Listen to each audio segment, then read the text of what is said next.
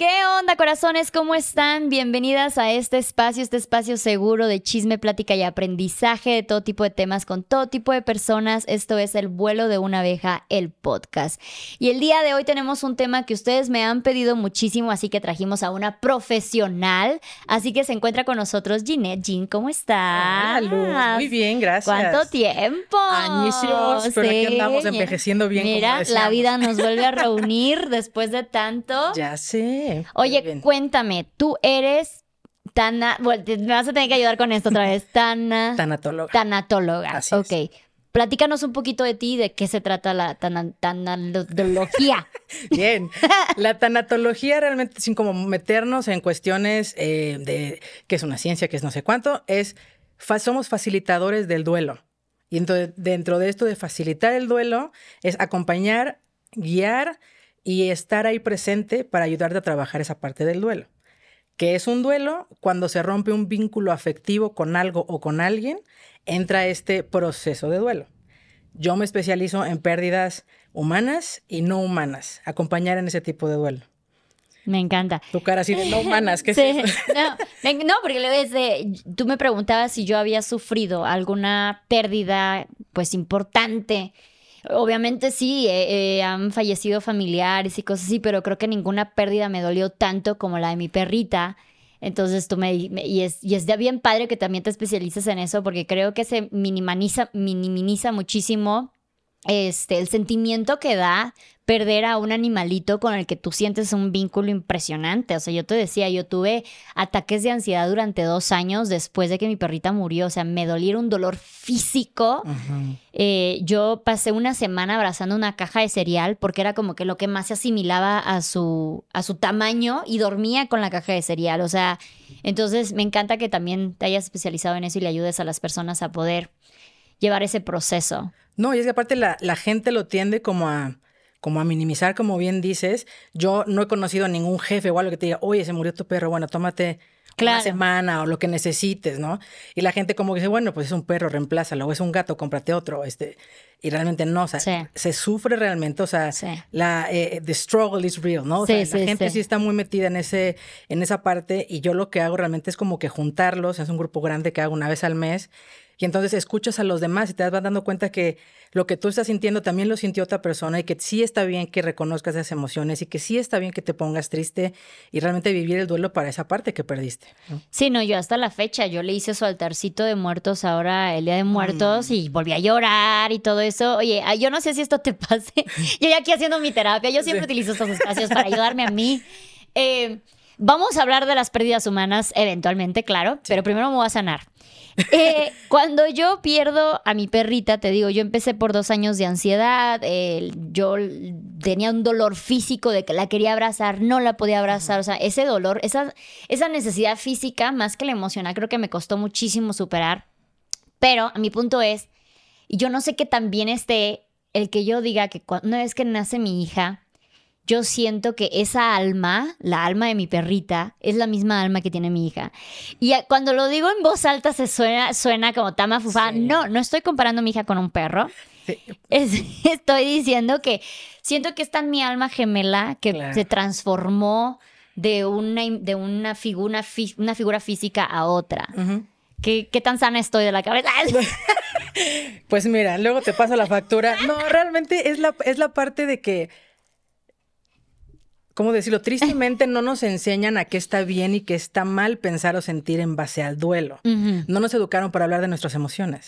Entonces nos toca un, tema de estos y es estoy bien o, está, o estoy mal, me irán a tirar a la loca, no me irán a tirar a la loca. Entonces, ¿qué hago? no? Yo siempre digo, creen lo que te da paz. ¿No? Si te da paz pensar esa parte, está bien. Digo, no nos vamos a meter como que en temas escatológicos de reencarnaciones y demás, pero a fin de cuentas, todos los seres vivos somos energía. Y la energía nos enseñaba en la escuela no se crea ni se destruye, solamente se transforma. Y si en esa parte a ti te da paz, está muy bien. Y en eso hay que creerlo. Y si eso te da cobijo, y si eso te da seguridad y ayuda a que tú, los ataques de ansiedad no los tengas y demás, eso es lo que hay que abrazar realmente. Minuto dos, Ginette. Minuto dos. Y ya me estás haciendo llorar. Sí. Ah, sigue hablando. Sigo hablando. Este, no, realmente es dentro de todo esto que nos que, que, pasa en los procesos de duelo, la cuestión es que nos dicen que dentro del proceso de duelo hay unas etapas del duelo. Y en los libros hablan de las etapas del duelo para arriba y las etapas del duelo para abajo. Y yo voy como que en la contra digo, no son etapas, porque etapas es, ¿no? Pues es que tenemos hijos como los pañales, uno, dos, tres, y ya voy de salida, y uno piensa que es así. Sí. Yo no las llamo eh, etapas, a mí me gusta llamarlas estaciones. Y te voy a decir por qué las llamo estaciones. Una estación, y te vas a ir identificando con esto, es la negación. Es que esto no pudo haber pasado, es que esto no pudo haber sucedido, es que por qué sucedieron así las cosas. Estamos negados ante la idea. Otra estación es la ira, es el enojo. Estamos enojados con todos y con todo y buscamos culpables. Te culpas a ti, lo culpas a él, culpas a Dios, al árbol, lo que sea que te mueva a ti espiritualmente. Otra estación es el diálogo interno o la negociación en la cual tú dices, bueno, si las cosas pasaron así fue porque así tenían que pasar y estoy en paz con eso, porque entonces, perdón, es el diálogo interno, la negociación en la cual tú comienzas a hacer estos diálogos contigo, entonces, y dices, si las cosas pasaron así fue porque así tenían que pasar, para que entonces yo pusiera de mi parte, hiciera estos acomodos en mi vida, para que entonces aprendiera de esta manera, vas haciendo estas como diálogos internos contigo. Otra estación es la depresión, que claramente todos conocemos de qué va, y otra estación es la aceptación, en la cual tú aceptas que las cosas pasaron así porque sí tenían que pasar y estás en paz con eso. ¿Por qué las llamo estaciones? Porque de repente un día te puedes despertar en perfecta aceptación y estás muy tranquila y de repente te pasó seguramente, viste su camita, viste sus juguetes, viste sus cosas y ¡fum! Sientes como te jalan hacia atrás y te vuelves a negar y te vuelves a deprimir, te vuelves a enojar, igual y te avientas en depresión dos semanas y después brincas de una a otra, entonces la gente no luego tienen un orden. No tienen un orden, entonces la gente llega conmigo y me dice, Jean, es que ya, ya me volví loca porque ni siquiera sé qué estoy pensando y qué estoy sintiendo. Le digo, realmente no es que te estés volviendo loca, es que estás en duelo.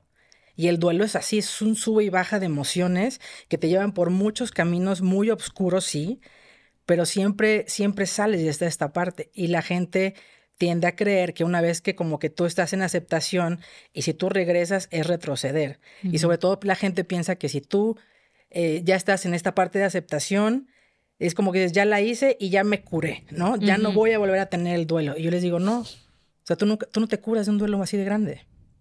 ¿Cuánto ya pasó de, Cuatro años, creo. sí. Uno no se cura. Nosotros no nos sobreponemos de la pérdida, y esto quiero dejarlo muy en claro. Nos reinventamos. Y la gente me dice, ¿y cuándo voy a volver a ser la misma? Les digo, nunca. Y hasta me ven feo y dice, ¿cómo? Por, le digo, no. Por aunque se escuche muy trágico, una parte de nosotros se va con ellos. Entonces abrazamos esa parte que fuimos con esta persona, con este no humano, con este perrijo gatijo, pero ya no volvemos al mismo camino nos vamos reinventando constantemente porque de eso es lo que se trata. Y lo más bonito de todo es que es a lo que yo le llamo que toda pérdida siempre tiene una ganancia. Mm. Y llega el punto en que dices, ok, ya pasé por todo este, este camino y ahora ya puedo salir y yo no conozco a nadie que no haya pasado por ese, ese, ese, ese duelo que te lleva realmente, como digo yo, a enlodarse realmente, estar en, ese, en esa depresión y en esos lugares muy oscuros y que todo ese proceso nos haya convertido en una mejor persona. Sí. Y claramente, obviamente, con tu separación y demás, pasaste por esa parte también del duelo. Claro. El duelo no siempre es cuando se pierde la vida de alguien, ¿no? es todo lo que te genera una separación, cambio de, ciudad, cambio de trabajo, este, una ruptura amorosa, ¿no? Un divorcio, este, cualquier tema que te haga, pum, que se rompa un vínculo, entra este proceso de duelo. Ok. Luego dicen también que es incluso más fácil tener un duelo cuando esa persona deja de vivir a que cuando simplemente esa persona ya no quiere estar contigo, ¿no? Porque como que constantemente dices, es como, está vivo y escoge todos los días no querer estar conmigo. Y eso mucha gente le duele, creo que, o sea, obviamente duele la pérdida física de alguien, claro que sí, pero como que llega un momento en que encuentras esa paz de, pues bueno, no hay nada que puedas hacer al respecto, no hay nada que la otra, la otra persona pueda hacer al respecto, pero ¿qué pasa cuando sientes que es una decisión diaria no seguir teniendo ese vínculo contigo? No, y aparte es horrible porque sabes que ahí está, ¿no? Y, luego y te metes a las redes y ves cómo está y de repente la típica, ¿no? Ya traes no sé cuántas copas encima y le quieres marcar y demás, porque es muy difícil realmente romperlo y simplemente este, Shakira hace mucho, hace, no mucho sacó una, un texto muy bonito antes de fin de año y me encantó la frase que puso, que dijo, el tiempo tiene manos de cirujano. Mm. Y realmente va de eso, o sea, date tú tus tiempos de reconocer, ¿no? Y a fin de cuentas la terapia siempre tiene que ir de la mano, ya sea de tanatología o con alguna terapia de manera normal, pero es la parte de que tienes que acompañarte para que sepas reconocer la emoción que te está haciendo generar esta parte de buscarlo, porque claramente el problema está siempre en uno, ¿no? Si estás buscando amor, estás dependiendo de algo, es porque un problema está contigo, ¿no? Entonces, aparte de no quedarse siempre y siempre estar buscando lo que te dé paz y de la mano de alguien que te pueda guiar y que te pueda acompañar en esto. Porque realmente, luego me dice la gente, me dice, no, yo no necesito terapia, yo tengo mi grupo de amistades o mi familia con la cual yo me apoyo y demás. Y les digo, ok, está muy bien. Nada más que te voy a decir una característica que debe tener ese grupo de apoyo y si no la tiene, vale gorro. Ese grupo de apoyo, para que realmente sea un grupo de apoyo, no te debe de juzgar. Y dicen, no, ya, me dejaste sin nadie. Porque siempre tú te abres con alguien, pero es que también tú. Mm. de tu parte, hazle aquí, hazle.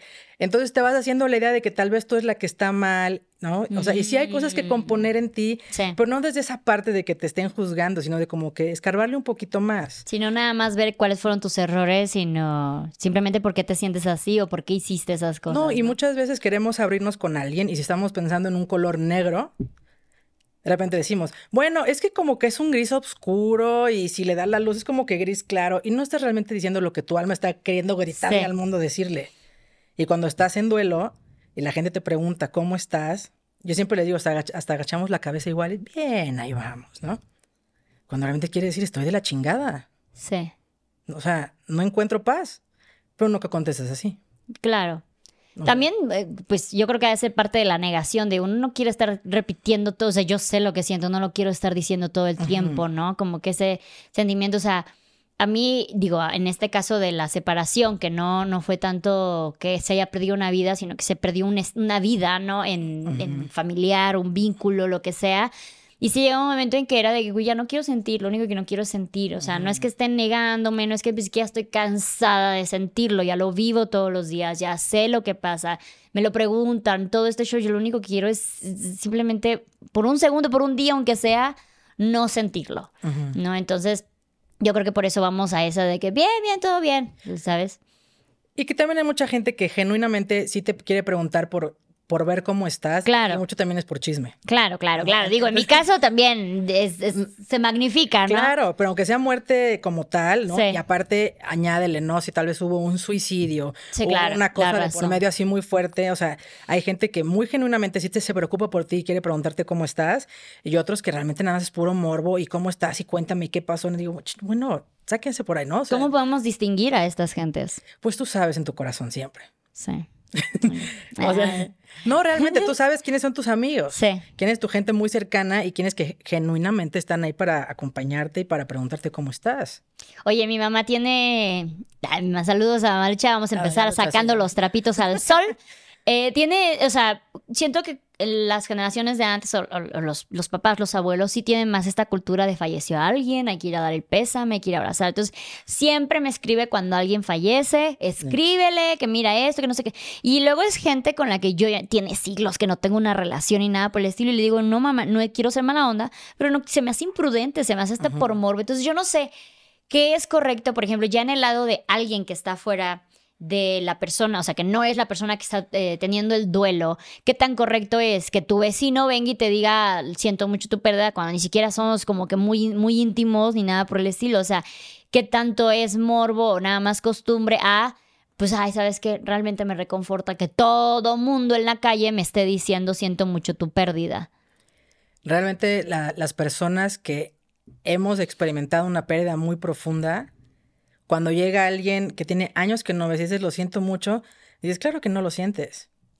Yo he estado acompañando a personas que perdieron un hijo y demás, la gente y les da, lo siento mucho, les lo sientes mucho y, se, enojan. ¿Tú ya, que ya perdiste un hijo? Que ella también se te murió, no sé qué. O sea, sí se ponen como que muy a la defensiva porque saben que en el momento en que estás tú dando un pésame, ni siquiera eres empático y luego muchas veces vas por ir. Y ya no, o sea, y si metemos las cosas tradicionalistas, tanto en Chiapas como en Veracruz y demás, sabes que después que te van a invitar el tamal, que te van a invitar el café, que, y ya se vuelve un holgorio y tú así de, puta, estoy aquí con mi duelo, tengo que estar limpiando mi casa y tengo que estar atendiendo y tengo que estar pues estés cansado, ¿no? Tengo que, que, lo siento mucho, gracias. Lo siento mucho, gracias. Lo siento mucho. Es como que de, güey, no quiero pasar por eso. No quieres pasar por eso. Entonces la gente, yo es lo que digo, rompamos ya con esas cosas que tanto daño nos hacen realmente. Porque hoy en día estamos como que muy arraigados, porque el mexicano somos así, ¿no? Que, que me duela, que se sienta, que se viva, ¿no?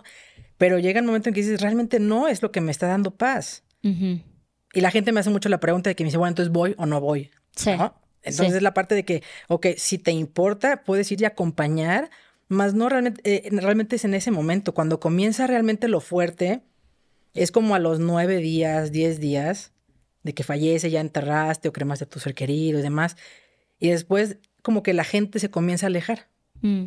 Y es como cuando te cae el 20 y dices, ya se murió. ¿Y ahora qué?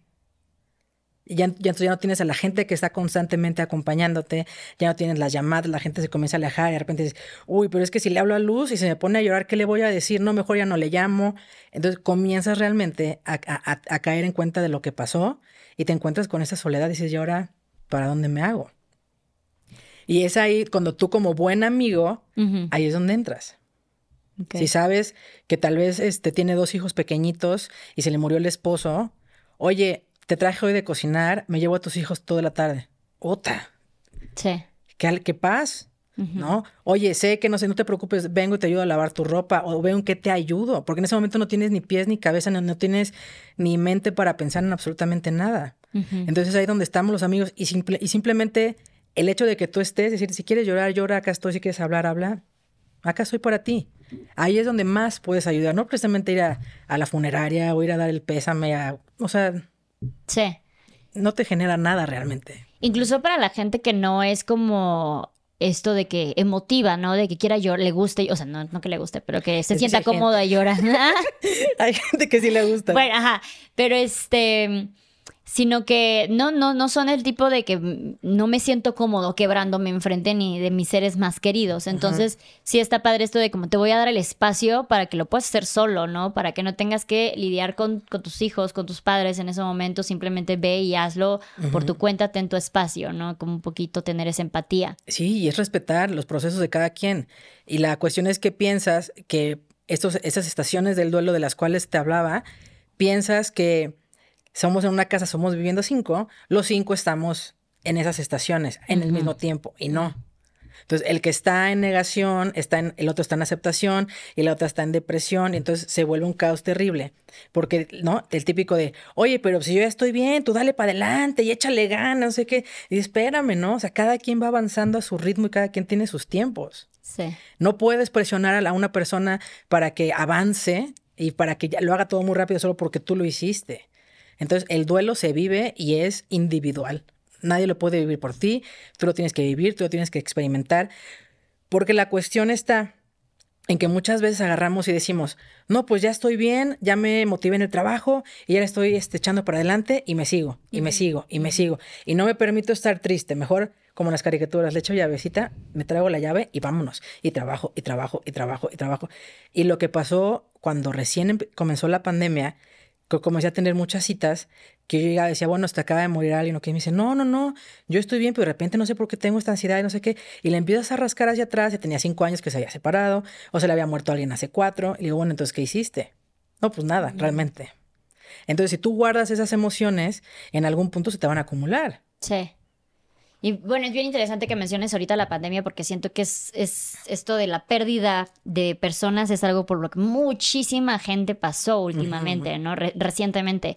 Me acuerdo que conocí a, a una chica que decía, yo sentí muchísimo coraje cuando falleció mi papá porque era, no, era, el coraje la vez, era, era coraje, o sea, veía, veía gente que no se quería vacunar, que no se quería poner, y era un coraje el que tenía de que por tu culpa mi papá murió. Entonces, eh, mucha gente viene todavía del duelo de la pandemia, que no pudieron hacer funerales, despedidas, ni nada por el estilo, o sea, lo tuvieron que dejar ahí entrancado, que mientras estaban perdiendo seres queridos, mucha gente perdió incluso múltiples seres queridos por esto, tenían que ver, o sea, a su par tenían que seguir viendo con que a ver cómo le sobrevivo yo, ya sea que a mí no me llegue la enfermedad o económicamente hablando, familiarmente hablando, mucha gente perdió negocios, perdió muchísimas cosas.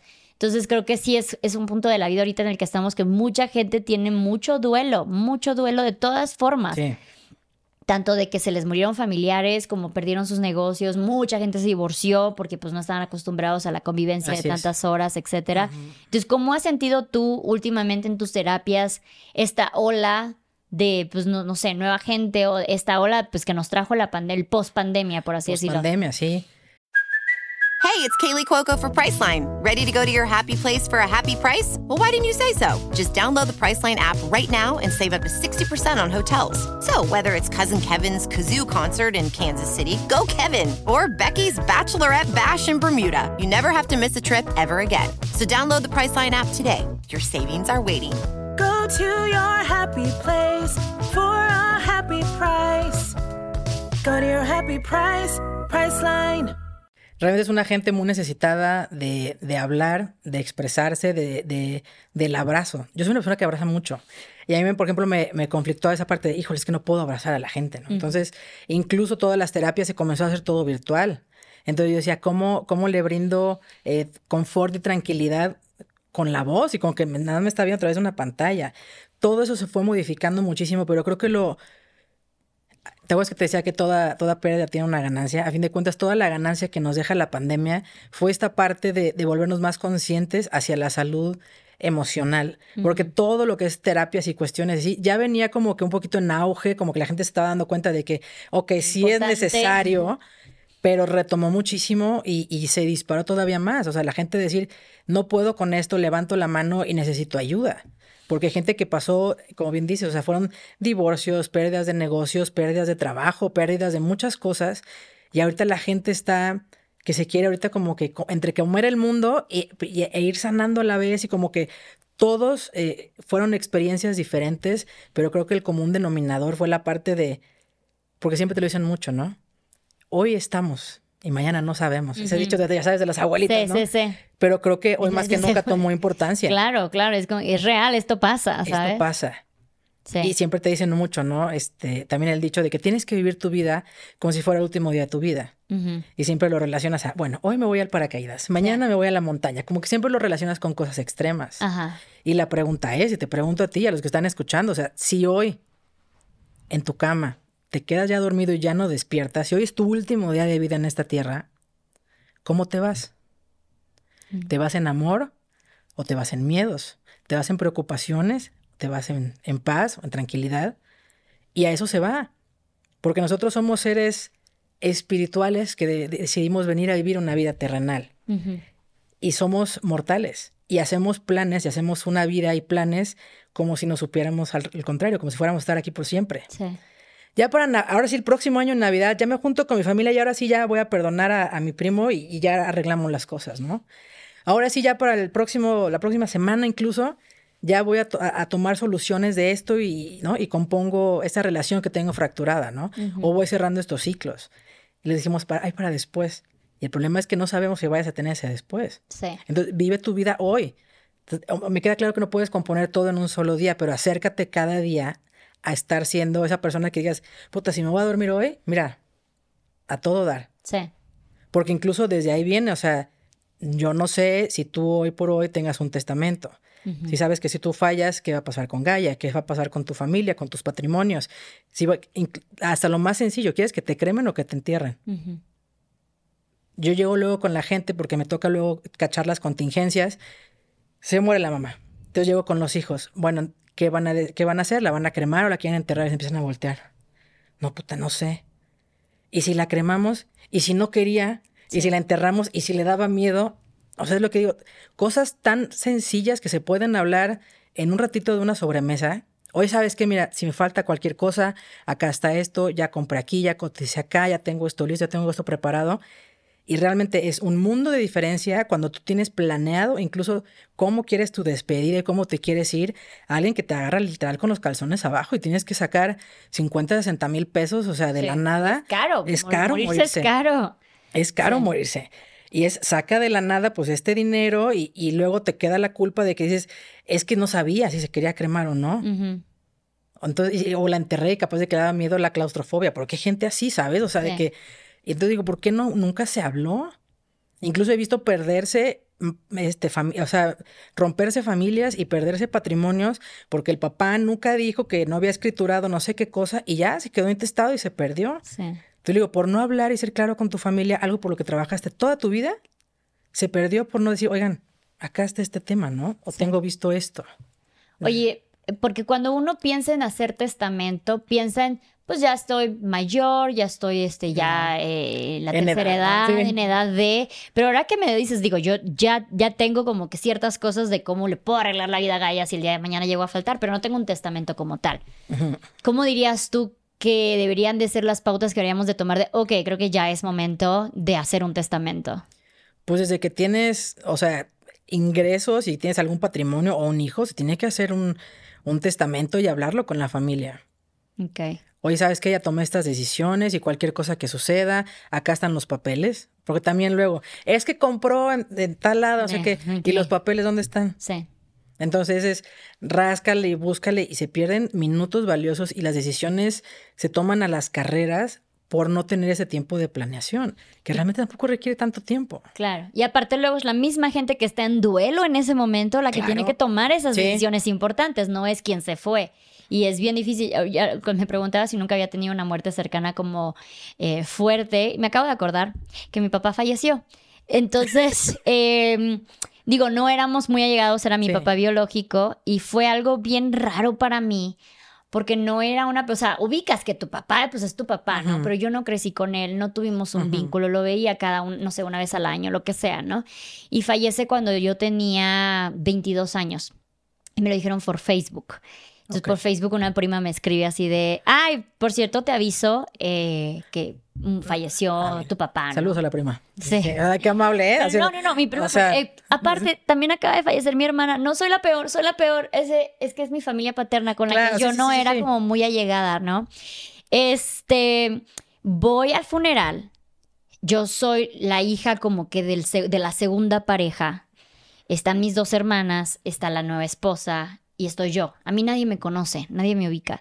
Entonces yo entro en un limbo a mis 22 años entre consuelo a mis hermanas, pero pues yo también soy hija y todo el mundo a mí me ignora, pero pues también es mi papá ahí, entonces fue muy raro para mí, fue un limbo y yo nunca llegué a tener un duelo por, por ese papá, digo, tampoco tenía una relación, ¿no? Pero pues sí fue así como, güey, el quien te proqueó ya no está, ¿sabes? Entonces para mí fue bien, bien pinche incómodo. Entonces, ¿qué pasa? Porque ahorita lamentablemente cada vez es más la situación en que los hijos, hijas, no crecen con ese, esa figura paterna cercana y cuando fallece, el cómo sentirse, no lloro, o incluso cuando se supone que debe de ser un vínculo muy fuerte tu mamá, tu abuelita, cosas así, y no sientes esa, ya sabes, ese duelo, esa tristeza, ese todo eso. ¿Cómo, cómo, cómo verte sin que tú seas pues una mala persona, ¿no? De que, güey, qué poca, es, tu papá, es tu hermana, llora, siente algo, no manches. Es que no. O sea, realmente el duelo es cuando hay un vínculo. Claro. Yo recuerdo cuando empecé con mascotas hace como seis años más o menos, la primera vez que iba, yo llevo, este año cumplo 11 años eh, y todos los días yo estoy enterrando gente y estoy acompañando gente en el duelo. Pero en esa ocasión, obviamente, no, había yo tenido una cercanía nunca con alguien que había perdido a un, pariente no humano, ¿no? Entonces doy una plática y todo, y al final se acerca una señora muy agobiada, con lágrimas en los ojos, y me toma las manos y me dice, Jean, entonces, y, literal palabras textuales, me dice, entonces está bien si le lloré más a mi perro que a mi papá. Así, me, identifico mucho con lo que me contaste. Le digo, por supuesto que no. O sea, estás muy bien. Porque tu papá fue un papá ausente, te tocó un hijo de la chingada, golpeador, además. Y esta otra persona te daba amor a manos llenas y siempre estuvo para ti y te daba tranquilidad y te daba seguridad y, se comunicaba contigo porque los perros tienen una manera de comunicarse con la mirada y demás. Y es, por supuesto que te va a ocasionar más tristeza que la ausencia de una figura paterno-materna. Sí. Pero nos enseñaron a que no, es que es tu papá, tienes que estar triste. Es que es tu mamá, tienes que estarlo. Le digo, o sea, los lazos consanguíneos son absolutamente inválidos en esa situación. Sí. O sea, tú, los, tú lo elegiste, si nos vamos a, a temas este, más espirituales, tú lo elegiste para poder llegar aquí a esta tierra y hacer lo que te correspondía hacer. Y fue eh, en tu linaje paterno y demás lo que, te, lo que le, le, correspondía a él darte para que tú tengas esa parte de él que hay que abrazar ¿no? Porque hay que agradecer que gracias a él estás aquí, más no es esta parte de no comparto el dolor y la tristeza porque no había un vínculo como tal. Y está bien. Entonces no hay que, y ese es el problema, ¿no? Cuando, no solamente nos juzga la sociedad, sino que también nos sentimos nosotros y nos así somos muy escrutiniosos, ¿no? Este, con la parte de, de ver hacia nosotros de que, güey, es que también tú, échale una lagrimita, aunque sea para, para aparentar, ¿no? Sí. Y no te sale. Y es verdad, sí, sí, por mucho tiempo sí sentí este de chingada. O sea, no es posible que yo hablo de mi perrita, me pongo a llorar. Sí. Pero, ¿sabes? Se me olvida por completo que también mi papá y mi hermana fallecieron. Sí. Por ejemplo, en el caso de mi hermana, ella eh, falleció apenas hace uno o dos años, hace muy, muy reciente. Yo ya no, te, o sea, sí me llevaba con ella, pero no éramos como muy allegadas. Y ella fallece por cáncer. Entonces, cuando ella ya me dicen, la misma prima que me avisó lo de mi papá, esta vez por Instagram, porque avanzamos en la tecnología, en las redes sociales, eh, me avisa que, que mi hermana pues ya no está. A mí me da más un golpe una de que pues era joven, tiene hijos pequeños, era una enfermedad que pues es hereditaria. Entonces, sí fue muy raro para mí porque no sentí el duelo y, lo siento muchísimo por la otra hermana que eran uña y mugre, ya sí eran hermanas y que sí la pasó muy mal. En mi caso fue más como de, yo, yo hace un par de años tuve una lesión precancerosa, no, gracias a Dios la había tiempo, entonces no me llegó a dar eh, cáncer ni nada por el estilo, pero el hecho de que mi hermana también de sangre haya fallecido de cáncer, pues obviamente a mí otra vez me volvió a mover estas cosas, me volvió a hacer chequeos y todo este show.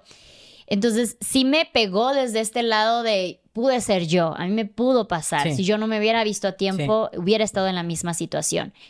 Entonces, y eso me pasa cada vez que escucho que algún conocido, alguien de la edad, alguien que contemporáneo tiene cáncer, porque es como que la no la muerte, porque mucha gente se recupera, pero es como que la que más la que más avisa, ¿no? La que más tiempo lidiamos hasta que pues algunas personas no llegan lamentablemente a sobrevivirla. Eh, ¿Qué pasa, por ejemplo, el duelo de la familia, incluso de la misma persona, eh, cuando tiene una enfermedad terminal que sabe que eventualmente, o sea, como que mucha gente te dice, vive como si no hubiera mañana. Esa persona sabe que no va a haber mañana, ¿sabes? Sabes que no va a haber un año más. Eh, entonces, ¿cómo vivir esta ansiedad de, de, güey, yo necesito más tiempo, ¿sabes? Si tú me dices, vive como si supieras que no hay mañana, lo voy a vivir con un pinche coraje de por qué no va a haber mañana, merezco un mañana, ¿sabes? Entonces, ¿cómo es el proceso para esta familia, para tanto la persona, para los que se quedan, todo este show? Es que el tema es que las, las personas cuando reciben un diagnóstico, desde ahí esas personas ya están viviendo su duelo. Hablando como paciente. Y la parte de que entran en negación, ¿no? Todas las estaciones que te mencioné, las vives tú con la enfermedad. Y el tema es que la gente que está a tu lado te dice, échale ganas y te quiere echar confeti y demás, y tú lo quieres decir, chingue su madre, no, o sea, no quiero nada de eso, porque me voy a morir. Entonces, por eso es muy valioso tener ese tipo de terapia también en estos, en esos procesos de las enfermedades, porque muchas veces me topo con pacientes que dicen, pues que no quiero una quimio no me quiero someter a eso y no voy a hacer nada. Y la gente, pero es que te vas a dejar morir, pero es que porque tomas decisiones. Mientras sea una persona mayor de edad y esté en pleno uso de sus facultades mentales, él es quien decide qué va a pasar y qué tratamiento va a seguir. Y la gente no lo respeta porque somos entonces ahí donde nos volvemos egoístas. Es que yo la quiero que se quede mucho tiempo conmigo, pero es que tú no sabes lo que ella sufre en las noches, tú no sabes por lo que pasa, tú no sabes por lo que llora y en esa soledad y darse cuenta que está... Eh, ¿no? Que le van a cortar un seno, que le van a mutilar una parte de su cuerpo, o sea, esa parte de decir, porque todo eso también es un, es un duelo, es una parte que también que te están quitando de ti, incluso hay, hay pacientes que les quitaran una parte de su cuerpo y ya están bien, pero tienen su, pérdida también. Entonces no hay que minimizar nada y, creo que la palabra clave en todo esto es empatía. Porque ni siquiera el amor, porque luego dices, por amor voy a hacer todo y por amor voy a hacer que cambie de opinión y por amor, no. Realmente va de la parte de que hay que acompañar, hay que saber guiar y hay que saber estar para la otra persona y respetar lo que la otra persona decida. Entonces, si tú estás pasando por una situación de estas, busca ayuda, acércate con alguien y acompáñate. Si tú no sé, llevas un tratamiento oncológico, acompáñatelo y, y, y, y fortalecelo con otra parte también en lo emocional.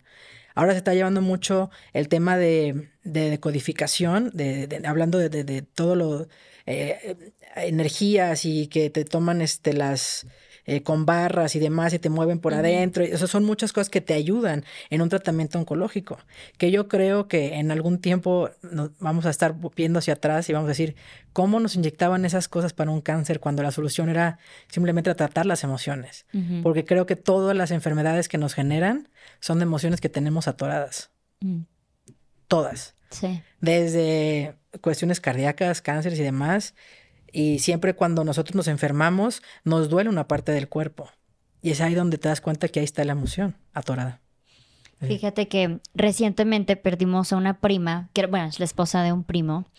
Eh, y empezó el año, y empezó el año excelente, el año pasado pasamos año nuevo juntos, todavía hice un video de mis, de mis propósitos para este año y todo esto. Y en enero, primeros días de enero, le empieza a doler el estómago y madres, cáncer de estómago terminal. Claro. Y recientemente se fue, eh, hace un par de meses. Pero cuando yo me entero, eh, aparte de, me sentí terrible, eh, cuando yo me entero que tenía cáncer de estómago, para mí fue un golpe de date cuenta de no puedes seguir viviendo tu vida así, porque yo ya venía en este proceso donde ya mi familia no era sana para mí, donde yo ya sentía ansiedad más que otra cosa donde estaba todo el tiempo de, con dolor de estómago, por lo que dices, por las emociones. Y fíjate que para mí eso fue un golpe de, ya no puedo seguir así. Y pasaron dos meses más y tomé la decisión de separarme.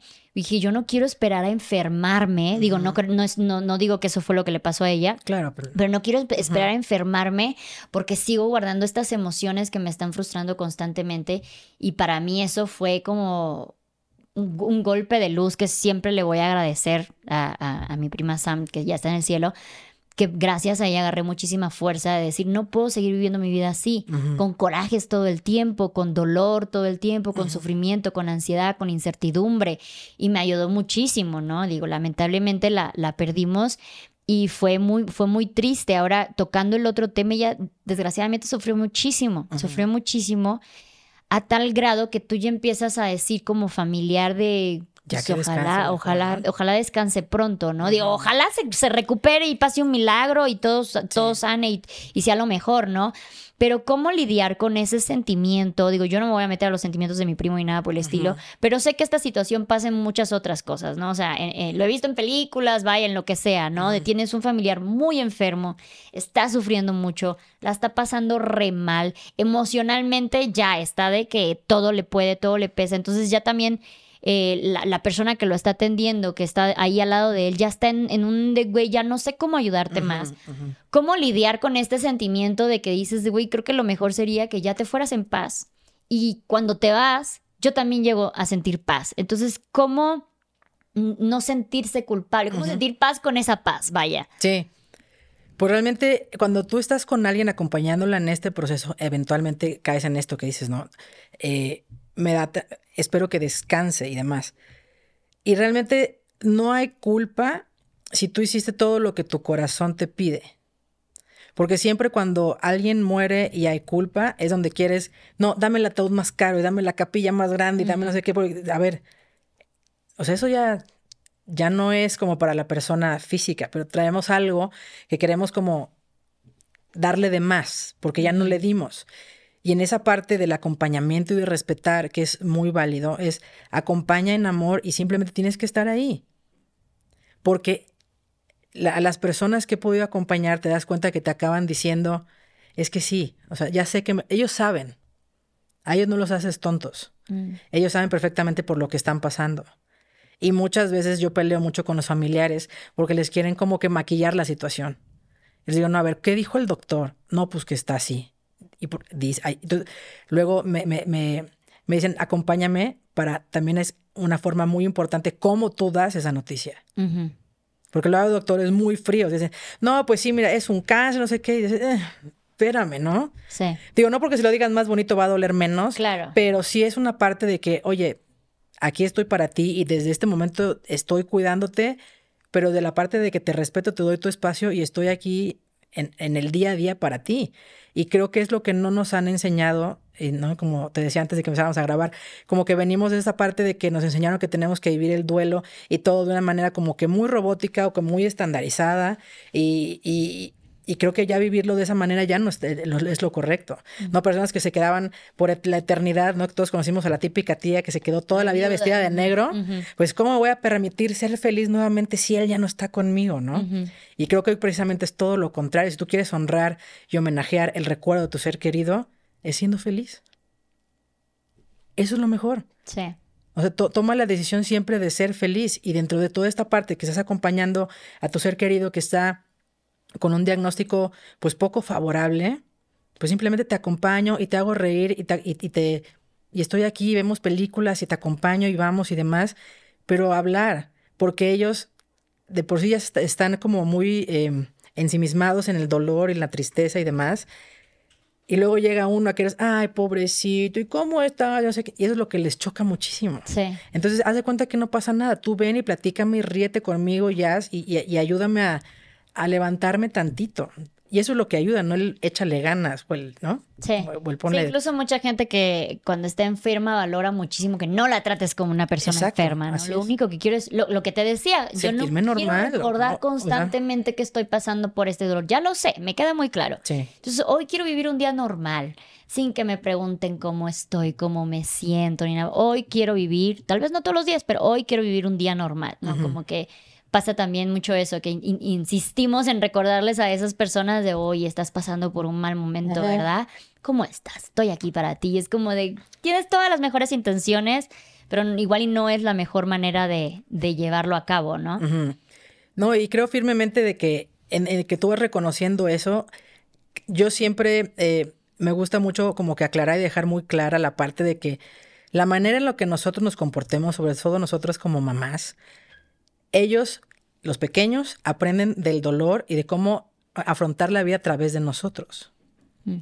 Entonces la importancia de decir qué estás sintiendo o qué estás pensando, ¿sí? Porque tal vez un día, no sé si lo hagas o no, si no, ya, ya te vas a decir, puta, la estoy regando. Pero de repente tal vez estás muy triste y no quieres llorar, llorar delante de Gaia. Sí. ¿no? Y te dice, mamá, ¿qué tienes? Esto así la típica de nada, ¿no? Y me volteo y me voy y me escondo. sí. ¿Lo haces? No.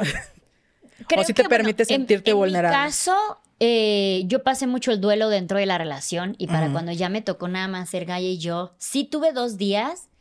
Voy a volver a llorar nuevamente. tuve dos días. Ay, Dios. No, otra vez respiramos. Cuando regresé, eh, porque todo pasó en un viaje.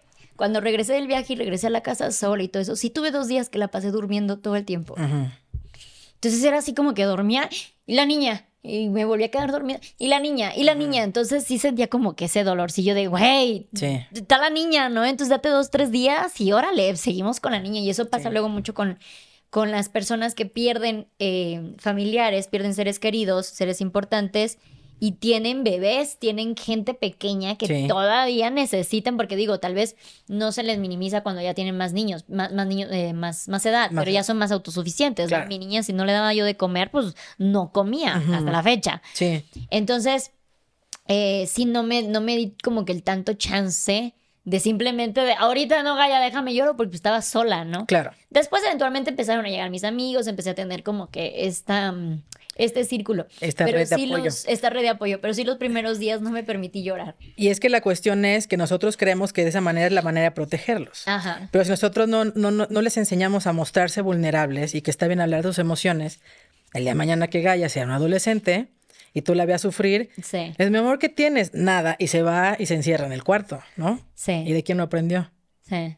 No, y es bien loco porque, o sea, no, es de que llore por la relación, sino lloro por ese momento que digo de, güey, sí, o sea, la pasaba tan mal y cómo reprimes esas emociones, porque yo seguía trabajando, yo seguía haciendo contenido, yo seguía todo. Y es lo que te digo, en algún punto se te acumulan. Es como si yo te dijera, Luz, a partir de mañana te tienes que comer una torta al día. No sé, ¿lo puedes hacer? Yo hubiese hecho la mitad en la mañana, la mitad en la noche, pero es una torta, no pasa nada, ¿no? Lo puedo hacer. Pero de repente dices, uy, ya no encontré pan. Ya mañana me como dos. Y de repente, es que voy a comer a casa de mi amiga y ahí no comen pan. Pero ya pasado mañana me como tres. Y por alguna razón, no te comiste tus tortas en todo el mes. Y llega fin de mes y dices, tengo mis 30 tortas delante de la mesa, voy a comenzar y me las voy a empezar a comer. ¿Tú qué crees que va a pasar? Mm, pues, vas a acabar odiando las tortas, te vas a enfermar, te van a caer fatales. Y lo mismo pasa con las emociones. Digo yo, abre la llave tantito todos los días. Sí. Y es que la cuestión es que decimos, es que si me pongo a llorar ya no voy a hacer nada el resto del día. Le digo, por supuesto que no. Yo he hecho el ejercicio conmigo y con pacientes. Y digo, ¿lloramos? Sí, ok, cronómetro. No lloras más de 15 minutos. Ya es como que te quedas sollozando, pero así literal, así la parte de llorar, ya no sigues llorando más. Te digo, no te puedes regalar esos 15 minutos al día. Pero es que si veo las cosas o escuché la canción y, me dan ganas de llorar, pues súbele más al amor eterno, ¿no? Y canta y canta desde el fondo y, y, permítete conectar con esa parte. Sí. Porque estás dolido y se vale. Sí. Pero lo reprimimos. Esa parte la entiendo, y yo siempre lo, lo, pongo, eh, hoy es un día gris, abraza tu día gris, porque cuando tienes hambre comes, cuando tienes sed bebes agua, cuando tienes ganas de estar triste o de llorar, llora, está triste, porque si nos venden mucha esta idea de, tengo muchas ganas de estar triste, pon Una, una comedia, música para reírte, vamos a, o sea, como lo, lo ignoremos, ¿no? Y no, pues sigue siendo una emoción fisiológica que tienes que soltar para pues luego continuar, ¿no? El problema es cuando pasas días y semanas y meses y sigues con ese pensamiento. Entonces, o sea, yo siento que sí llegué y, o sea, en esos momentos era no quiero sentir nada, duermo. Y dormí más que nunca, ¿no? Pero sí como que eh, volvemos a lo mismo, cuando tienes alguien que depende de ti, como que si no te permites estar todo el tiempo pues, llorando, ¿no? Porque luego dices, mis sentimientos le van a afectar, el que yo esté triste todo el tiempo le va a afectar porque se ve, llegan a ver, este, no sé, viudos, viudas que se la pasan el resto de la vida ya eh, eh, tristes, dolidos, sentidos con la vida, el resentimiento, lo que sea, el dolor, y los hijos crecen con ese sentimiento. yo lo he visto también. Entonces, es como que un poco de no te vayas ni para un extremo ni para el otro. Y es que todo depende de, de cómo tú te comuniques con tus hijos y con tus familiares. Porque incluso, tristemente, he tenido pacientes que están embarazadas y se muere el, esposo. Entonces, es que no quiero llorar porque no le voy a hacer daño. Le digo, no, háblale y dile, estoy triste por esto, pero no tiene nada que ver contigo. Yo te estoy esperando para que vengas a llenar mi vida, de, ¿no? O sea, y háblale, pero no permitas que el porque me lo van a, ¿no?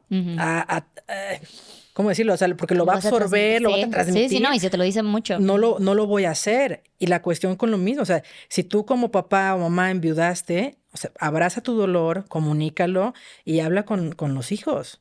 Y es que el tema también es que hay mucha gente muy drástica, ya empieza a quitar fotos, empieza a quitar recuerdos, no, y aquí ya no se menciona ese nombre, ya no se habla. Y yo, ay, ¿por qué?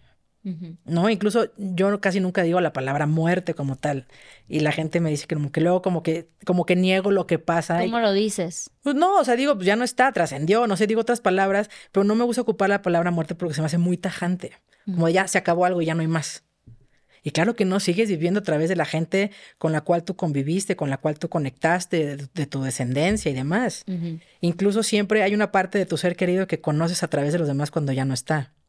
Porque siempre es, ¿no? De que igual, no sé si te pasó con tu papá, que te dicen, ah, yo siempre lo voy a recordar porque me ayudó con esto. Y tú, ah, madre, no sabía que había hecho esa cosa, ¿no? Sí. O, ay, siempre lo voy a tener presente por aquello. Y dices, oye, mira, yo no conocía esta parte de él. Entonces vas como que juntando esos rompecabezas de amor que te va dejando la gente.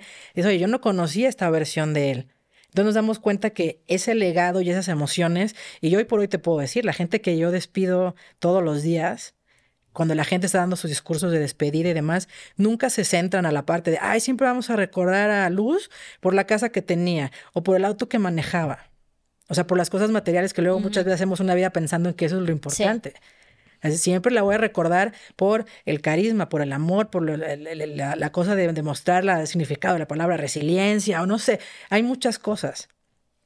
Y no simplemente son las cosas materiales. Entonces, enfoquémonos realmente en ser estas personas que le vayamos a dar a nuestros seres queridos todo el amor y todas las herramientas para que el día de mañana que nosotros no estemos, pues ahí se agarren. O sea, es que les vamos a dejar a ellos y no hablando de lo económico, ¿no? O sea, vamos a darles estas bases para que sean personas seguras, para que vivan en amor y los niños que aprendan a hablar de sus emociones y cómo están sintiéndose y ayudarlos en esta frustración y demás para que digo, niños emocionalmente estables se convierten en adultos emocionalmente responsables, ¿no? Entonces ya ahí viene todo. Sí por ejemplo, en esta parte de, cuando la gente enviuda, pues la pareja, eh, pues obviamente está, está perdiendo el amor de su vida, ¿no? ¿Cómo se puede mantener con los hijos? Porque creo que luego los papás, lo, los papás, los mamás lo viven más fuerte porque son los que están perdiendo a su pareja, su alma y todo, lo es, todo, todo esto del amor. Pero cómo no olvidarnos que los hijos también tienen su propio duelo o al revés, ¿no? O sea, cómo saber que los hijos están, o sea, cuando dices, cuando es un duelo de, una comunidad y somos cinco personas en la casa, ¿cómo no olvidarnos de las otras personas? Sobre todo cuando son nuevamente niños chiquitos, o sea, como... Puedes mantener vivo el recuerdo, cómo te saco las fotos, te saco las, ¿no? Eh, te, te, muestro esta parte de, ¿no? Yo tengo unas este, sobrinitas que mi primo falleció y todavía estaban muy chiquitas y cuando nos juntamos, ellas son, y cuenta de mi, de mi papá, y cómo era y qué le gustaba hacer, porque ella es esa parte de que no lo conocí, realmente no se acuerdan como tal físicamente de él, pero van armando esta, esta versión de él a través de nosotros, que le estamos armando como que ese pequeño rompecabezas. Y la cuestión es de que, de que, hay que hay que celebrar y hay que abrazar la vida desde la parte de que, ok, ya no está esta persona, no nos podemos realmente como tal hundir en una tristeza, porque la vida continúa y tú continúas en ella. Entonces, mantén vivo el recuerdo a través de platicar y del amor, pero sobre todo, vuelvo a tocar el tema, ¿no? Que sea mucho de, respeto, porque también es eh, en esta parte de que, bueno, ya enviudé, pero todavía estoy joven y tal vez puedo encontrarme un amor el día de mañana. Y luego me preguntan los viudos, ¿no? ¿Y cuándo es el momento de...? cuando tu relación con tus hijos esté tan fuerte que nada la vaya a tambalear, en ese momento volteas y comienzas a buscar a alguien porque muchas veces queremos, eh, los hombres sobre todo son como que más como que de querer suplir por la parte de que, ¿no? Que, que o sea, desde quien te cocina, quien te lava, que están muy acostumbrados a tener una vida en pareja por eso y no precisamente por el lazo afectivo, ¿no? Y la otra cara de la moneda es que me ha tocado mucho que, llegan viudas o viudos a mí de que no, es que me mandan mis hijos y le, ¿no? Entonces empiezas a tomar terapia y te das cuenta que empezándole a, en sesiones que están sumamente aliviados de que su pareja ya no esté. O sea, nos ha visto viudos o viudas que, puta, renacen. Ya me quité este que me estaba jalando, ¿no? Y ya se murió, qué bueno. Y ahora yo florezco y me, enfresco, y me, me voy de nuevo a la vida. Pero no le puedo decir eso a mis hijos. Sí. ¿No? Porque ya van a decir, oye, qué poca, ¿no? O sea, entonces no lo querías. Sí. Entonces por eso digo que es muy importante el tema de la terapia, porque ahí puedes hablar realmente y desnudar tu alma y todo lo que tú estás sintiendo sin problema que te vayan a ver mal o que te vayan a juzgar. Entonces está bien este, compleja esa parte, ¿no? De siempre de, de que nos limitamos a hablar realmente de cómo estamos, nos, nos estamos sintiendo. Porque incluso mucho también en los velorios y en esta parte, este, nos ha tocado ver como a, las personas más cercanas que están realmente muy dolidas, ¿no? Ahí tómate el diazepam, tómate, les empiezan a empastillar, ¿no? Y luego están muy enojadas porque es que me la pasé dopada y no me acuerdo de, qué pasó. Sí. Entonces es, es como, a donde digo yo, ¿hasta dónde te molesta estar viendo a alguien que está expresando tus emociones? O sea, porque realmente cuando se ponen así muy, muy, muy dramáticas, muy dramáticas y que se tiran y están llorando, pues déjalas, no pasa nada. Sí, es como no sientes el dolor, ¿no? O al menos no lo sientes tan, tan notorio, sí, ¿no? Se ve incómodo. Entonces lo que digo, déjalos tantito, ¿no? La gente que ya está desmayando, yo, no pasa nada, ¿no? Póngale algo en la cabeza, recuéstenle tantito de que alguien está ahí vigilando y no va a pasar nada. Sí.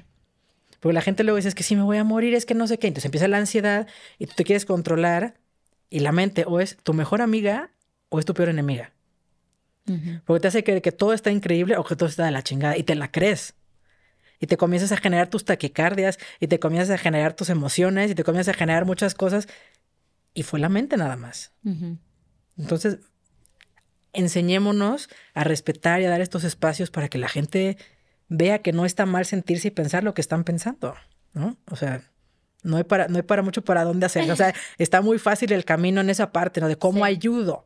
Sí. Porque la gente siempre es mucho de que, ok, perdí a alguien y bueno, ya sabes que tienes que manejarlo, eh, de una forma de hablar de tus emociones y demás, pero la gente que está como del otro lado se frustra mucho porque dice, bueno, ¿qué hago entonces? Sí, de cuál es mi labor, cómo ayudo. ¿Cómo ayudo? Sí, no, y creo que también el duelo se ve, eh, tiene un estereotipo, ¿no? Eso que dices de que llore, que vista de negro, que esté triste un ratito, pero que lo supere también eventualmente, que no puede estar triste toda la vida. Entonces, hay muchos estereotipos sobre el duelo y pues el duelo es algo muy personal, es algo que cada quien lo lleva de diferentes maneras y cada quien escoja, escoge para qué sentir duelo y para quién, y para quién no, ¿no? O sea, en estos casos. Hay un tema, eh, y ya como para para ponernos más intensos, ay, como- Casi no nos gusta. Sí, para intensiar un poquillo más antes de salir a la luz, cuando se pierden hijos. Mm. Porque como que entendemos cuando uno queda viudo, entendemos cuando tus papás fallecen, pero ¿qué pasa? Y bien dicen, de por eso eh, está el huérfano, está el viudo, pero no hay una palabra que defina cuando tú perdiste un hijo, sea de la edad que sea, sea incluso durante la gestación. ¿Cómo es este proceso? Eh, ¿cómo, cómo has visto tú en, en tus terapias, en, tus, en los casos que te han llegado de cuando alguien pierde un hijo? Es un tema muy complejo. Como bien lo, como bien lo dices, em, es muy difícil porque vuelvo a, a- a lo mismo, ¿no? Cada uno lo vive de manera diferente, cada uno lo experimenta de manera diferente. Ya luego mucha gente dice, no, yo creo que si fue en gestación no duele tanto. Duele más si ya tuvo ya 10 años, porque imagínate, ya lo viste, te haces comentarios muy tontos y dices, no, o sea, nosotros perdimos un bebé en gestación y nos dolió muchísimo, o sea, nos llevó a una parte de mucha tristeza y, y es la parte de que energéticamente, y eso es para todas las que me están escuchando, si tú acabas de tener una pérdida, eh, tienes que hacer este proceso de duelo porque también energéticamente te aferras tanto a eso que el vientre se queda ocupado y luego no se pueden volver a embarazar. Entonces, energéticamente necesitas vaciar tu vientre para darle ¿no? la bienvenida a alguien más. Sí. Y hay gente que es pérdida y pérdida y pérdida y no se puede embarazar. Entonces, es la parte que dices, ok, sí te acompaño y te guío, pero también en una parte dices, "Ta, ¿qué chingo quiere la vida entonces? ¿No? Que no logro hacerlo, que no logro tener un hijo. Y es la parte bien compleja porque realmente eh, empiezas a sentirte que no eres merecedora, que entonces no estás haciendo bien las cosas. Y tiene que ver tantos factores que yo mejor la parte de, de te acompaño, te guío y estoy contigo, pero también hay que echarse mano de muchas cosas. En esta parte del duelo y, y- y también con los hijos, yo por ejemplo cuando tengo parejas que pierden a este, hijos, no solamente se quedan conmigo, agarro y los llevo con alguien que trabaje con energías o los llevo con alguien que tra- hable trabaje con ángeles o sea todo eso es- todo eso existe y de repente no está funcionando oye pues vamos a, a meterlos en y vamos a un tema de reiki o sea empezamos a agarrar de muchas cosas porque en esta parte de que te peleas con la vida y te peleas con Dios y te peleas con todo lo que te rodea no te debes de quedar con una, una parte porque la gente quiere respuestas Mm. ¿Por qué a mí? ¿Por qué yo? ¿Por qué pasó así? ¿Por qué él? ¿Por qué tan chiquito? ¿Y por qué, y por qué sucedieron así las cosas? Y en esta parte de buscar respuestas, en esta parte de que tú te pierdes en el duelo, te terminas encontrando a ti. Porque terminas haciendo todo este camino de sanación que te lleva a volverte una mejor versión de ti mismo que vino a través del dolor más grande que experimentaste en tu vida. Y a pesar de que no se olvida y no se supera, pero es algo que dices, me llevó a acercarme más a ti, porque a fin de cuentas, si creemos que hay un cielo y que hay una cosa a la cual nosotros regresamos y nos reencontramos con ellos, dices, claro, o sea, el estar bien yo conmigo misma, me voy acercando cada vez más a estar con él, a llegar con ella, a, a esta parte del amor, encontrarnos en esa, en esa parte. Y me ha tocado eh, chicos o chicas que se suicidan. O sea, son muchos, son muchos temas, es un, como que un tema muy amplio.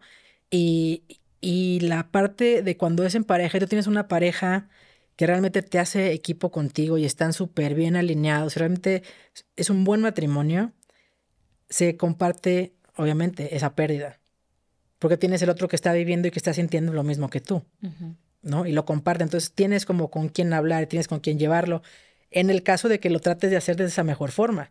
Pero está la otra cara también de la moneda de que siempre, no me gustaría como que tocar estadísticas, pero yo creo que un 70% de las parejas que pierden un hijo se terminan separando. Porque es tanto el dolor y no, ya no pueden volverse a comunicar entre ellos que se acaban alejando.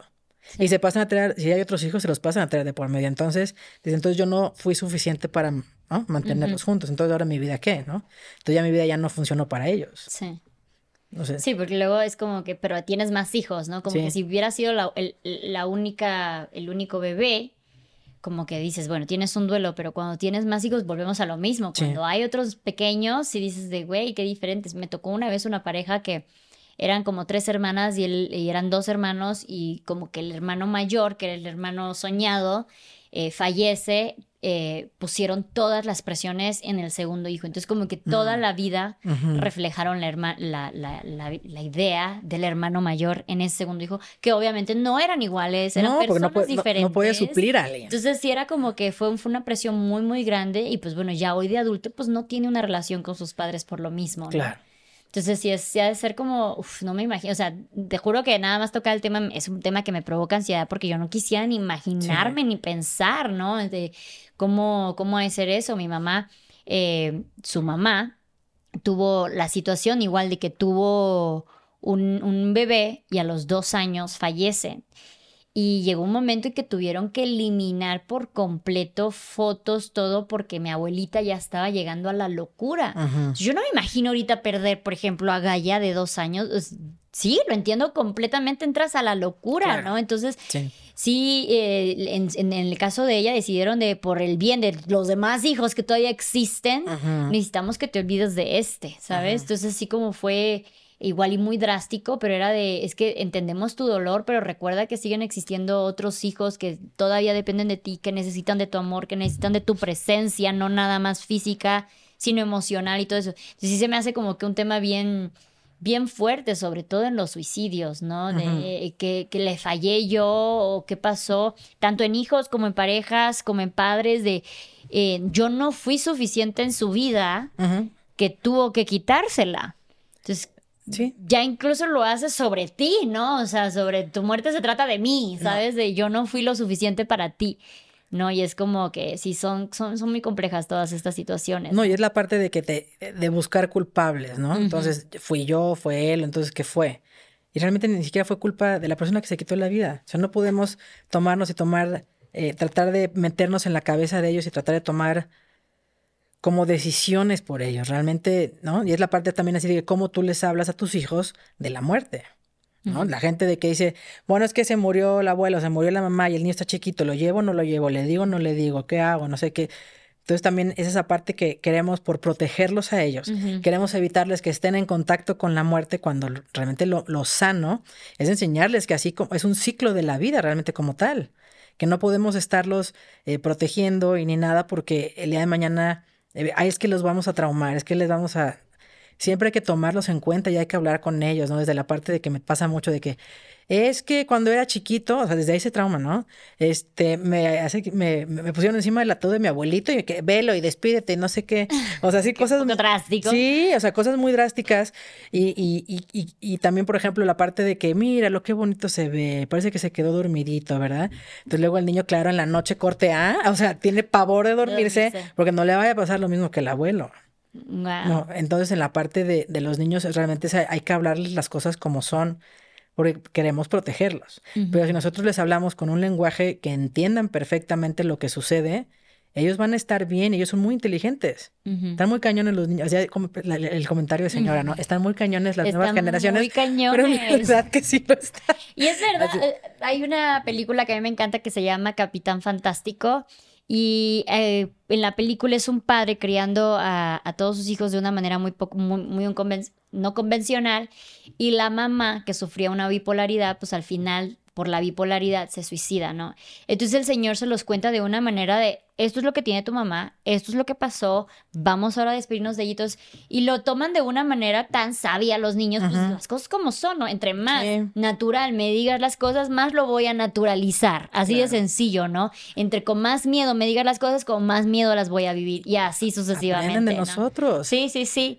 Bien, no, te voy a tener que te, vas a tener que regresar porque este tema es demasiado amplio y ya nos dirán ustedes en comentarios si quieren que indaguemos más por ciertos temas referente al duelo porque, wow, no, no, no me esperaba, o sea, yo así de, no, no, yo casi no, de, corte B llorando cada tres minutos, ¿no?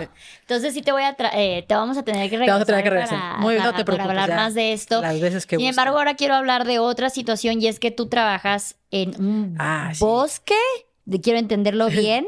A ver, explícamelo. Ah, es eh, como es como un cementerio natural, por así decirlo, donde entierro, no sé, me vas a decir. No, ya sé, pero me quedé, bueno, la palabra cementerio es muy. Sí, ajá, por eso no utilizo, o sea, no quiero, por eso me gusta más esta, esta idea de que sea un bosque. Es un bosque, sí. Y me encanta la historia. Mira, mi mamá trabaja en un museo de, bueno, trabajó, ya está retirada en un museo de antropología. en donde cada año se hacía un festival de la vida y la muerte al, al- al tiempo de eh, el Día del De Muertos, muertos, ¿no? Y en este festival había siempre una exposición sobre diferentes maneras de entierro, diferentes todo. Y estaba esta, la que tú, la que tú muestras, que es como meten a la persona. Es muy avatar el asunto. Sí, sí. Meten a esta persona en una cápsula dentro del- de la tierra y pues, bueno, crece vida de ellos. A mí se me hace hermosa. Sí. Y yo desde que mi mamá lo hace, o sea, desde, bueno, desde que en mi trabajo, en el trabajo de mi mamá hacían esta exposición, para mí fue así como, yo así quiero. Sí. Eso es lo que a mí me gusta. Sea en cenizas o sea en, en- en cuerpo. Yo quiero esto y es algo que yo he hecho, por ejemplo, cuando nació Gaia, la placenta la enterramos con un árbol Claro, y cosas sí. así. Cuéntanos de qué se trata, por favor. Ok. Yo trabajo, es Bosque Eterno es el nombre. Ahí estamos. Eso, El Bosque Eterno. Y somos un, somos un es memorial y trascendencia, ¿no? O sea, porque realmente nosotros hablamos y siempre direccionamos todo hacia la luz, hacia qué hay más allá, eh, no hablando de lo espiritual, sino esa parte que digo, por eso digo, no digo muerte, porque todo sigue evolucionando. Entonces, dentro de este hermoso bosque lleno de mucha vida, lo que hacemos es que integramos cenizas a través de urnas biodegradables y plantamos árboles sobre ellas, o también hacemos los entierros tradicionales, eh, pero no es como los típicos de que ves bajar el ataúd, está todo Sí, lleno no, de concreto y no crece nada alrededor, ¿no? Acá todo es de manera ecológica para integrarlos al medio ambiente y lo que buscamos mucho es que ayudamos precisamente en este proceso de duelo. No es como, bueno, ya acabó tu servicio, muchas gracias. No hacemos toda una serie de eventos y de cosas para llevarte de la mano en este proceso. Yo estudié muchos, este, leí muchos libros, más bien no estudié, leí muchos libros. En Japón, por ejemplo, hay una técnica que se llama Shinrin Yoku, que la traducción literal es baño de bosque. Entonces, ese baño de bosque es una caminata en la cual te adentras en el bosque que tú conoces muchos muy hermosos seguramente y conectas con la naturaleza desde esa parte y simple hecho de ver algo verde relaja tu vista y te da muchas cosas de la salud y, y te regula tu tu presión arterial y tiene muchos beneficios. Entonces, también hacemos esa parte de, de baño de bosque dentro del bosque, pero lo más lindo es que todo es en base a la sanación, a no decir, sí, ¿no? Ya no está tu ser querido y qué triste que ya no puedas hacer nada sobre eso, porque el resultado ya está, pero sí puedes hacer algo con esto que estás sintiendo. Entonces, lo que me encanta de los que aparte somos los únicos en todo México que hacemos esto, estamos en Puebla, estamos aquí muy cerquita, es que eh, mucha gente tiene las cenizas en casa hoy en Sí. día. Porque es que mi mamá no era católica, ¿por qué la voy a meter en una iglesia? Porque aparte son horribles, están abajo de las iglesias Sí, sí, sí. y, súper y son súper tétrico, tétricos, sí. Y dicen, pues no la voy a llevar allá. O no la voy a llevar, ¿no? ¿A a dónde, dónde pongo las cenizas? Y las tienen ahí. Entonces llega Bosque, desde hace, vamos a cumplir este año 11 años, y llega Bosque y dice, claro, la gente, esto es la solución a lo que yo estoy buscando, porque no comulgo con la iglesia, ¿no? ¿Y ahora dónde me voy? ¿Qué hago con esta parte? Nosotros no somos de Veracruz. Mm. Mi abuelito cuando falleció, como buen jarocho pescador, dijo, a mí me avientan al mar y claro que vas ahí, te conectas con él y lo piensas. Pero el mar es muy grande. Y ya andar por África o ya se lo comieron los peces, ¿no? O sea, por cómo están las cosas ahí. Sí. Y no hay una plaquita a fin de cuentas donde puedas llegar y decir, aquí está, ¿no? O sea, esa parte. Sé que está trascendiendo ¿no? en otras situaciones, en otras partes, pero es esa parte de, de que aquí en el bosque tienes un lugar de pertenencia, tienes el lugar de decir, aquí está, sigue dando vida, porque aparte la gente no sabe que cuando te entregan las cenizas, por ejemplo, son los huesos pulverizados, después de que pasan por un proceso. Ujú. Y entonces en los huesos tenemos calcio, magnesio, fósforo, tenemos muchísimos minerales que le aportan muchísimos nutrientes a la tierra. Y debajo de todos los bosques, que aparte es un bosque muy sano, hay muchísimos hongos que se comunican y se pasan información entre ellos. Entonces imagínate que tú el día de mañana vas a ser parte de toda esa red de comunicación y todos esos nutrientes que pasan por debajo y trabajas con los mismos árboles en base a la comunidad y de mantener y demás. Y si nos vamos obviamente a cosas ambientalistas, estamos plantando árboles, estamos cuidando un patrimonio y un pulmón a fin de cuentas para futuras generaciones. Sí. Literal avatar. Algo así, Sí, sí. o sea, está súper bueno. Y yo, definitivamente, yo así quiero. vamos a tener tu arbolito ya. trascender, Así quiero trascender. Me encanta la idea cómo lo encuentran también a- al bosque eterno. Así, Bosque Eterno, así nos buscan. Si quieren contactarme, me pueden escribir ahí también, ¿no? Pueden pedir hablar conmigo. Pero este, también la gente que ahorita que tenga cenizas en casa, incluso si decide llevarlas, ya nada más por el hecho de estar acá y agradecerle a ti y a todo tu amable auditorio. ¿no? si quieren llevarlas allá al bosque con nosotros, yo les regalo una terapia, porque aparte hacemos, de- cuando llevan las cenizas, hacemos una liberación de palomas blancas o de mariposas. Como porque, porque te dicen, no, es que tienes que aprender a soltar, tienes que aprender a dejar y todo. Ajá, ¿y cómo? ¿No? Entonces, el simbolizar y representar tu dolor con algo físico que sí sueltas ayuda muchísimo. Entonces, si se van con nosotros y deciden hacerlo, ¿no? De manera gratuita, esa terapia se la estamos regalando. Muchas gracias. Y búsquenlo así como Bosque Eterno, ahí nos pueden escribir, nos pueden contactar y también si me quieren este, buscar y demás, yo tengo una página que es arroba vive tu duelo, así estoy. Entonces ahí me pueden contactar. ¿Estás en todas las redes? Sí. Yo me quedé pensando, yo no soy tiktokera, ¿no? No, no, sé. De hecho, tampoco publico mucho porque no me dan la vida, pero ahí me pueden contactar. Si quieren para terapias o demás, en esa página ahí me pueden escribir. Ahí viene incluso mi celular. Perfecto. ¿Cómo está otra vez? Vive tu duelo. Vive tu duelo. Ok. Está muy fácil. Vive tu duelo. Instagram. Sí. Facebook. Instagram, Facebook. Perfecto. Ok. Así. Y el Bosque Eterno igual. Bosque, Eterno, sí. Instagram. Así nos encuentran. Estamos en Bosque Eterno este, y tenemos ya muchas cosas padres preparadas para este año, entonces... Me encanta la idea, porque yo soy 100% de todo un árbol. Cada que cumple años Gaia, un árbol. sí. es la mejor idea, porque llenarnos de cemento. Porque, porque llenar este mundo de cemento, siento que un árbol trasciende mucho más, dura mucho más y es mucho más bonito, ¿no? Tiene más energías, todo. No, hoy por hoy mi hijo, este Matías, los fines de semana, que es cuando luego más trabajo tengo, él se va conmigo y él entiende perfectamente lo que hago sin, sin como que ser muy consciente de. Pero él anda por ahí, camina y todo, porque realmente son monumentos muy pequeñitos, ¿no? Para no romper con la vista del bosque. Ya hay pájaros carpintero, ves correr la ardilla, que atravesar un conejo, que de repente, ¿no? Este, cacomistles, mapaches y todo, ves toda la vida que hay dentro del bosque. Entonces, ellos van, los niños chiquitos, y por eso me encanta cuando luego la gente me dice, oye, pero puedo ir a conocer y puedo llevar a mis hijos o puedo llevar, tráelos por favor. Porque entonces te hace mucho sentido y dices, cómo están tan maravillados y recogen las bellotas. Entonces tú les explicas que así nace el árbol y demás. Entonces ellos están viendo vida. Sí. No ven muerte, no lo relacionan jamás con eso. Al contrario, es que lo relacionan con Lo relacionan a la vida. Entonces está. Qué bonito, voy a tener que ir a visitar, me causa mucha curiosidad. Está muy cerquita, sí. Está bastante cerquita, aparte. Ahí se queda en la casa, mana, ya sí. Muchas gracias. Oye, pues muchísimas gracias por, por toda esta plática tan interesante.